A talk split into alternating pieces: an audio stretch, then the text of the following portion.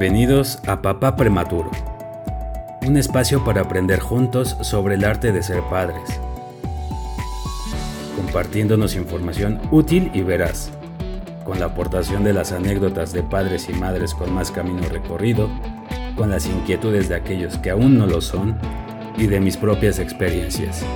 Un podcast de todos para todos. Estoy seguro que con tu colaboración podré crear una comunidad de alto impacto y ayudar a la prevención de diversas situaciones que nuestros hijos e hijas pudieran enfrentar. Yo soy Jeff. Comencemos.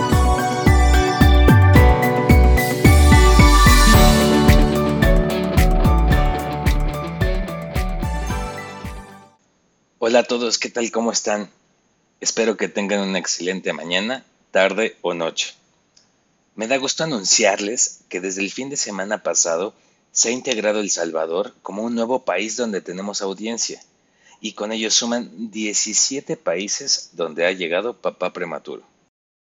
Muchísimas gracias por todo su apoyo, por escucharme y sobre todo por participar contándome sus experiencias o mandándome sus wish list de los temas que desean que aborde en este espacio.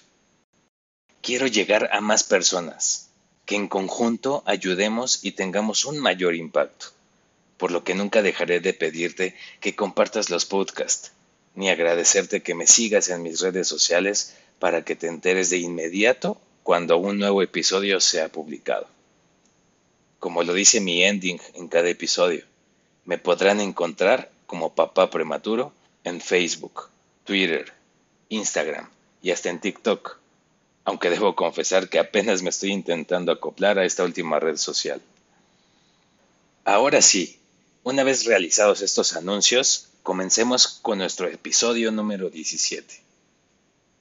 Muchas veces en mi vida he escuchado a papás, mamás e incluso personas que no son papás decir frases como no festejamos los cumpleaños de nuestros hijos porque ¿para qué? Si no lo recordarán. O no le ofrezco detalles a mi hija en días especiales porque no se da cuenta, ni sabe qué fecha es. Seguramente tú también has escuchado frases similares, o incluso consideras que realmente no vale la pena preparar algo especial para los cumpleaños o festejos conmemorativos para los niños, por el simple hecho de que no lo recordarán. ¿Y saben qué? Tienen toda la razón por lo que se refiere a que no lo recordarán. La mayoría de nosotros no tenemos recuerdos de antes de los tres o cuatro años, y esto es debido a un fenómeno llamado amnesia infantil. Pero no deben alarmarse, no es una enfermedad, ni hay nada malo con nosotros. La amnesia infantil nos sucede a todos o a casi todos, y no es más que esa incapacidad de recordar episodios que sucedieron en nuestra vida más temprana. Un dato que me pareció súper interesante fue saber que las neuronas encargadas de la memoria comienzan a formarse en el último trimestre de embarazo. Por eso cuando los bebés nacen, reconocen la voz de sus papás, porque las han estado oyendo desde antes de nacer. Pasa lo mismo con las canciones que se les canten a los bebés cuando aún se encuentran dentro del útero. Esta memoria es de corta duración e inconsciente. Los pediatras la conocen obviamente como memoria inconsciente o memoria útil, y en su momento nos sirvió para sobrevivir, para adaptarnos y para pedir lo que necesitábamos. La memoria, como muchas cosas en la etapa infantil, se va desarrollando y perfeccionando con el tiempo.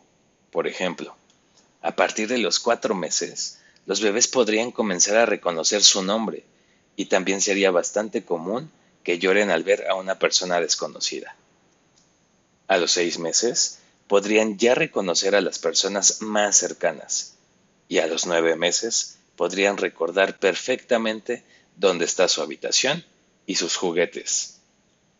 En cuanto empiezan a hablar, la memoria se expande y comienzan a atesorar recuerdos de acontecimientos importantes por un plazo un poco mayor. Y hacia los 18 meses, los bebés pueden acordarse de un día especial, por ejemplo, que hayan ido al parque o al campo con su familia tres meses atrás, o podrían recordar con mayor facilidad cuentos, canciones, películas, etc aunque en el fondo casi todos nos parecemos y podrían existir similitudes, la realidad es que cada bebé es único y en el marco de su individualidad tendrá su propio ritmo y desarrollo particular, es decir, cada peque a su propio paso. Y no lo digo de dientes para afuera, ¿eh? Lo digo muy en serio, ya que yo lo veo y lo vivo con mi hijo. Su desarrollo va a un ritmo diferente al del promedio de los bebés a término, pero mientras se atienda con terapia y estimulación, ese ritmo seguirá su curso. Sin embargo, aunque todo esto del desarrollo de la memoria les suene interesante, porque realmente espero que sea así, hay algo que me resulta más impactante, y esa es la verdadera razón por la cual decidí preparar este capítulo. Si bien nuestros hijos no conservarán los recuerdos de los primeros tres o cuatro años de su infancia, lo que sí quedará grabado en su cerebro y en su corazón son las emociones. Y son estas emociones las que los formarán como un adulto u otro. Hay encuestas que se han realizado en diferentes países del mundo que reportan que más de la mitad de los padres y madres creen o consideran que los bebés reconocen emociones a partir del primer año o más de edad. Lo cierto es que los bebés nacen con emociones. Por ejemplo, un bebé al nacer siente placer al ser alimentado o cuando se encuentra en los brazos de mamá y papá. Siente disgusto cuando tiene sed, hambre, sueño o alguna incomodidad y la expresará con el llanto. Incluso desde nacido hasta alrededor de los tres meses de edad, comenzará a distinguir las expresiones de alegría, tristeza o enfado y reflejará las primeras sonrisas cuando se sienta feliz. De entre los cuatro a los seis meses, podría aparecer el sentimiento de temor ante ruidos fuertes e inesperados y hacia personas desconocidas. Incluso a los diez meses, podrían aprender a sentir cariño y amor por la familia y por aquellas personas que conocen. Esto es, a mi parecer, la prueba de que como papás tenemos una labor muy importante. Debemos hacer lo posible por llenar la infancia de nuestros hijos e hijas de buenos recuerdos, de hacerlos experimentar los sentimientos más gratificantes y que se sientan amados por nosotros. Muéstrale a tus pequeños que reaccionas a sus necesidades o demandas emocionales Así aprenderán a identificar y regular sus emociones. Cubrir las necesidades básicas da seguridad al bebé, cosa que lo acompañará durante toda su vida. Así que no desaproveches la oportunidad de festejarles un cumpleaños, partirles un pastel, hacerles un obsequio o celebrar con ellos aquellas fechas que resultan icónicas y de gran ilusión en la infancia.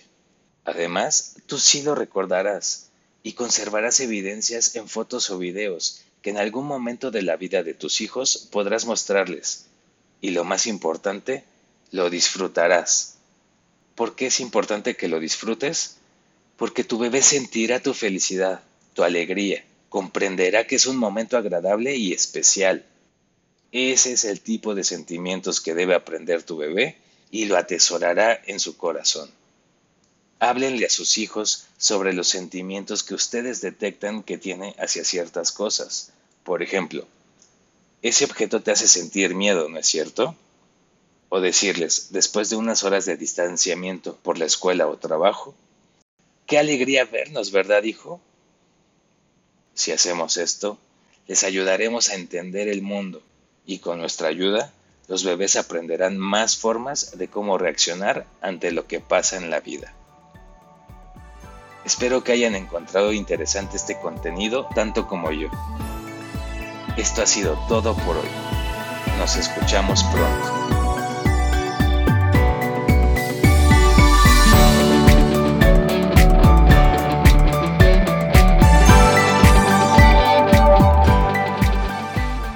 Si te gustó lo que escuchaste, comparte este contenido y ayúdame a llegar a más gente. Solo así lograremos crear una comunidad de alto impacto. Me podrás seguir en las principales redes sociales como Papá Prematuro.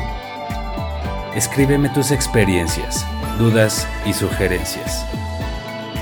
Yo soy Jeff. Gracias por escucharme.